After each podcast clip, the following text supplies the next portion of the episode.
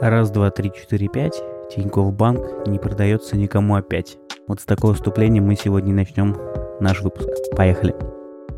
Как вы уже поняли, сегодня мы с вами говорим про то, как Олег Юрьевич Тиньков не продал Тинькофф Банк, точнее группу своих компаний Яндексу. Новость, которая начала аккумулироваться в СМИ массово еще в сентябре, в конце сентября, если не ошибаюсь, в числах так в 20-х, и обсуждалось активно, что Яндекс рассматривает покупку Тинькофф, и казалось бы, это довольно логический шаг, потому что обычно у нас ориентируются бизнесы все-таки на Запад, либо на Азию, на тот же Китай. Вот в Китае история такая, что там все построено вокруг банков.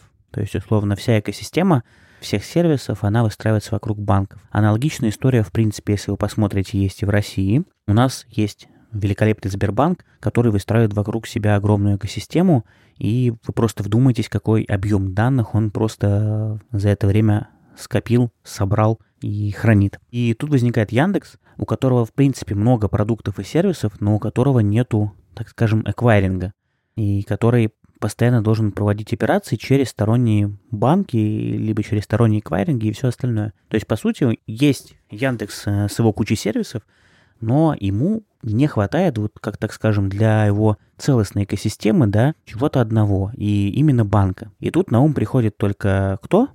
Ну, вы, конечно, могли подумать, что есть Рокетбанк, но Рокетбанк у нас уже давно-давно полумертвый, как вы знаете. Многие даже это банком не называют, поэтому у нас остается лишь один игрок на рынке. Это единственный, так можно сказать, частный банк, хотя можно сказать еще, наверное, Альфа-банк, но он такой... Короче, у нас остается один игрок на рынке, который долгое время ищет, кому продать свой банк. Это Олег. Как вы знаете, у него еще были проблемы с укрытием налогов, и в США его ждет суд, поэтому в СМИ довольно активно массировали слухи о том, что Олег Юрьевич давным-давно ищет покупателя на свой банк. Что могу сказать про Тиньков? Вот скажу вам честно, можно говорить сколько угодно, что Тиньков плохой, что продукты его говно, но я с этим не соглашусь ни разу. Почему? Потому что я пользуюсь Тиньковым, наверное, года с 15 и за эти 5 лет у меня не было ни одного раза, когда я хотел бы этот сервис поругать. Качество сервиса отличное. И самое крутое, что смогли построить ребята, это support. Я думаю, что ни для кого не секрет, что сейчас самая главная фишка любого сервиса — это оперативная техподдержка. Если у вас техподдержка мгновенно решает и закрывает негатив или решает все вопросы, то, скорее всего, NPS у ваших клиентов будет очень высоким. Почему? Потому что сейчас, в наше время, это самая важная штука, которая должна быть у любого бизнеса. Если вы быстро реагируете на проблемы клиентов, если вы быстро их решаете, приходите на помощь, то клиент об этом всегда помнит, и в голове у него это очень сильно сохраняется и откладывается. И Олег сумел это сделать. Он построил очень крутую команду, которая в ежовых рукавицах держала весь support, да и держит, в принципе, да, и Просто сравните, напишите ради интереса в техподдержку Сбербанка, Альфа-банка, ВТБ, не знаю, кого, кто еще у нас может быть, Райфайзен и остальных банков, и напишите в техподдержку Тинькова. Вам ответят просто в течение 30 секунд. Но скажу честно, что, наверное, последние две недели я пару раз писал в техподдержку в приложении, и отвечали мне по полчаса, иногда по 40 минут. И это было довольно странно и не характерно. Плюс у меня действительно вызывает восторг то, как вокруг банка Олег и его команда выстраивают экосистему. Почему? Потому что они аккумулируют свое приложение все потихонечку и собирают, так скажем, супер ап, да?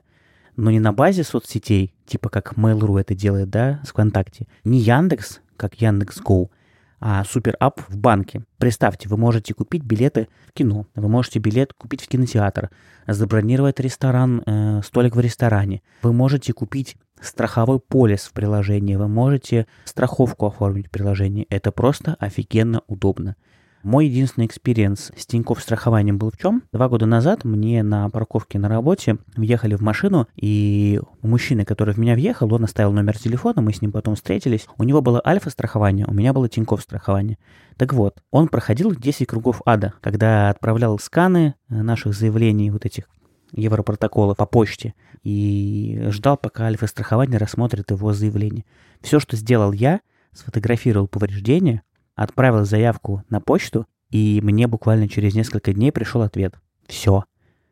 Вы просто вдумайтесь. Вот вспомните, как работают в наше время страховые компании, и представьте, до чего дошло качество и уровень сервиса, когда вам э, возмещение по страховой выплате приходит через две недели после аварии. Через две недели. Там было незначительное повреждение у машины. Мне денег дали в два раза больше, чем я потом потратил на ремонт. Ну, я, правда, делал не у дилера, а в, там, в салоне. Но, тем не менее, в сервисе, точнее. Все равно. То есть мне выплатили 45 тысяч, на ремонт я отдал 25. Не знаю, кто там говорит, что в этом плане Тиньков э, плохой, я ничего сказать не могу. У меня просто в этом плане дикий восторг. Вот вам еще один пример того, насколько все-таки у Тинькова круто построен сервис. У меня позавчера начали приходить странные пин-коды на телефон, якобы кто-то пытается совершить покупки на 100 рублей с моей карты. Я написал сразу же в приложение, что это очень странно, и карточку мне заблокировали. Прошли сутки. Мне сегодня утром привезли карточку. Сутки. Я вспоминаю, как я перевыпускал карточку Альфа-банка, когда я ждал две недели. А здесь просто сутки, и мне привезли ее, знаете куда? Не в город. Мне привезли ее, мать его, на дачу, где я сижу, живу и работаю сейчас. А это Ленинградская область, 50-70 километров от города. Вдумайтесь просто. Это же, это просто офигенно. Когда еще прям подвезли, я просто вышел и поставил подпись, меня сфотографировали, сказали хорошего дня, подарили маску с логотипом Тиньков, и мужик уехал. Все. Ну и самое, наверное, крутое, что можно сказать, окей, есть еще страховки, штрафы, все остальное. Это так удобно, ребят. Я просто вбил НН, я вбил номер машины, номер водительского удостоверения. Все штрафы, когда приходят, у меня сразу просто приходит пуш от Тинькофф банка, у вас новый штраф оплатить. Это просто гениально. Мне вообще ничего делать не надо. Они реально настолько аккумулировали все внутри приложения. Мне кажется, вот это идеальный пример полезного супер-аппа, коим он должен быть. Я, конечно, не пользуюсь бронью там ресторанов или покупки билетов или в театр, потому что мне это не надо, у меня немножко другие интересы. Но вот с точки зрения страховки, с точки зрения всего вот этого остального, то, что я только что сейчас сказал, это просто космос. Последняя финальная точка, что можно сказать про Тинек, это, наверное, инвестиции, как они их прокачали. Точнее, приложение Тинькофф инвестиции. В этом плане можно сказать, что реальный Тинькофф лидер рынка. То количество людей, которое скачало их приложение и которые сейчас на московской бирже или на петербургской, не помню, к чему привязано приложение, покупают акции, оно выросло именно благодаря Тинькову. Это просто невероятно удобное приложение, в котором вы можете вообще абсолютно все узнать. Новости, последнюю информацию, рекомендации, все графики, все, ну, понятное дело, что это не для профессиональных трейдеров и все остальное, но если вы человек, у которого просто есть там лишние, допустим, не знаю, 20-50 тысяч рублей, для вас это приложение это просто must-have. Вы просто берете, заходите, вкидываете деньги в какую-то акцию, все, и забываете. Я так и сделал. Я просто каждый день захожу и проверяю, ну, там, условно, насколько мои акции подросли. Просто приятные циферки. Но это просто офигенно. И на фоне этого всего кажется, что их слияние с Яндексом, а Яндекс мне очень нравится, потому что у них действительно хорошие сервисы. Я каждый раз смеюсь, когда мне в чате русского маркетинга люди пишут, да Яндекс говно, да у Яндекса плохие сервисы, это просто помойка государственная. И я с этим не согласен, ребят. Яндекс, email, просто лапочки, просто обожаю, ребят. Потому что и те, и другие, они делают э, будущее, в принципе, всех технологий, которые есть у нас в России. Ну, окей, Сбер еще, ВСП, который с mail. И кажется, что на фоне этого всего два хороших, два IT-гиганта, один из финтеха, а другой просто типа интернет-IT-гигант, Яндекс и Тиньков, их объединение, они даже цветами более-менее подходят. Кажется, что это идеальный просто симбиоз. И после этого, знаете, когда я сегодня захожу в СМИ и читаю новости, что ну, понятное дело, что вот это письмо, которое якобы Олег отправил своим, Олег Юрьевич, наверное, надо говорить, отправил своим сотрудникам, это просто вброс. Вспомните, когда последний раз у Тиньков выносил личную переписку или там письмо, которое приходило сотрудникам? Да никогда. Просто здесь они сыграли на опережение, чтобы выйти из этой сделки и написать об этом раньше, чем Яндекс. Просто кто-то на этом очень хорошо заработал. Правильно про это говорили. Кто-то очень хорошо на этой штуке поднял бабла. Если бы подобное происходило в США, Олег Юрьевич бы давно бы уже присел. Потому что, как мне кажется, это называется манипуляция рынком. Но давайте сейчас не об этом, потому что все-таки у меня тема больше медиа-маркетинга, я все-таки в этом, в акциях, ну, не силен. Я просто рассказываю вам свои эмоции от э, новостей. И меня реально удивило, как написано это письмо. Да мы сами, если захотим, купим этом говно Яндекс. Во-первых, у меня мысль, так если ты считаешь Яндекс говном, зачем вам его покупать? Ну, Зачем 20 э, сентября было писать, что Яндекс это крутая компания, действительно стоит с ними слиться? Да, мне сейчас могут написать в комментариях там или в отзывах, или в личку, что «Да, Семен, ты просто не шаришь, это просто Олег крутой бизнесмен». Ребят, ну хорошо, это ваше мнение, я вот так не считаю. Мне кажется, что это просто в очередной раз показывает это гниль. В моем понимании это просто гнильца. Ну, Как можно? То есть ты сначала признаешь, что люби Яндекс, говоришь, что мне они нравятся, и мы это две сильнейших компании IT в России, а после этого писать, да это говно Яндекс. И на фоне этого я смотрю, как Яндекс просто спокойно и нейтрально отвечает, и я вообще удивляюсь, ребят, ну, насколько ну, нужно быть мудрыми и умными, чтобы так спокойно отвечать. Если, наверное, подводить итоги, мне кажется, что возможно, возможно, Тинькофф все-таки продадут. Просто как говорят, что каждый раз там появлялись новые условия, Яндекс в итоге решил отказаться от этого, потому что все было не так уж хорошо. Я не знаю, как там все было изнутри. Инсайдерская информация может быть сколько угодно правильной или неправильной. Я рассуждаю лишь только о том, о чем знаю и как мне кажется. Поэтому это мое субъективное мнение. Возможно, оно с вами не будет совпадать. Но они уже заявили, что МТС они тоже не продадутся. Единственные два игрока на рынке, которые могут их купить на данный момент, это ВТБ либо Сбер.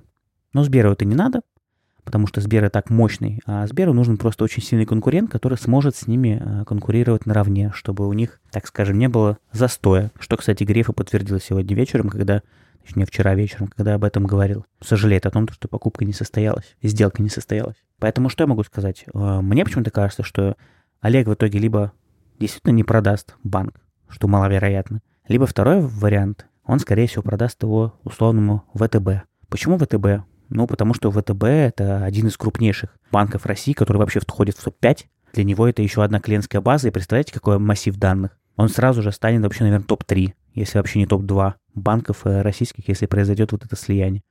Плюс он очень сильно омолодит свою аудиторию, потому что чаще всего ВТБ — это бюджетники, это наши сами родители, которые получали ВТБшные карты просто как зарплатные. Вот и все. Поэтому поведение такое мне непонятно. Хотя, наверное, я и не бизнесмен, поэтому я и понять этого не могу. Но, если честно, сделки я расстроен, что сделка не состоялась, потому что мне казалось, что если бы Яндекс и Тинькофф объединились, это было бы просто вау. Мы бы получили такого мощного игрока, который бы, не, я бы даже сказал, не то, что на равных со Сбером и Мейлом конкурировал, а это был бы прям серьезный конкурент, который мог бы даже выйти на лидирующие позиции. Посмотрим, что будет дальше. Я знаю, что у меня есть знакомые, которые начали уже выводить деньги с Тинькофф. Я так делать не собираюсь. Вот, меня там все устраивает. Кстати, забыл, да, самое это главное. Вот мы говорили с вами про экосистему. У меня получается дебетовая карточка у них там, а у меня там ИП, у меня там инвестиции, у меня там все страховки, и родительские все страховки. Тинькофф Мобайл у меня. В общем, я в этой экосистеме повязан по самые уши. И я реально с нее кайфую. Не знаю, как можно с нее не кайфовать, когда ты смотришь, как финтех у нас в России развивается и на Запад. Это просто небо и земля. Поэтому, Олег, не просри, пожалуйста, банк и продай его кому-то нормальному, хорошо? Я очень надеюсь, что ты этот подкаст слышишь. Конечно же, ты его не слышишь. Странная аналитика получилась, но просто хотелось поделиться с вами своими мыслями. И как-то так. До встречи в новом выпуске. Пока-пока.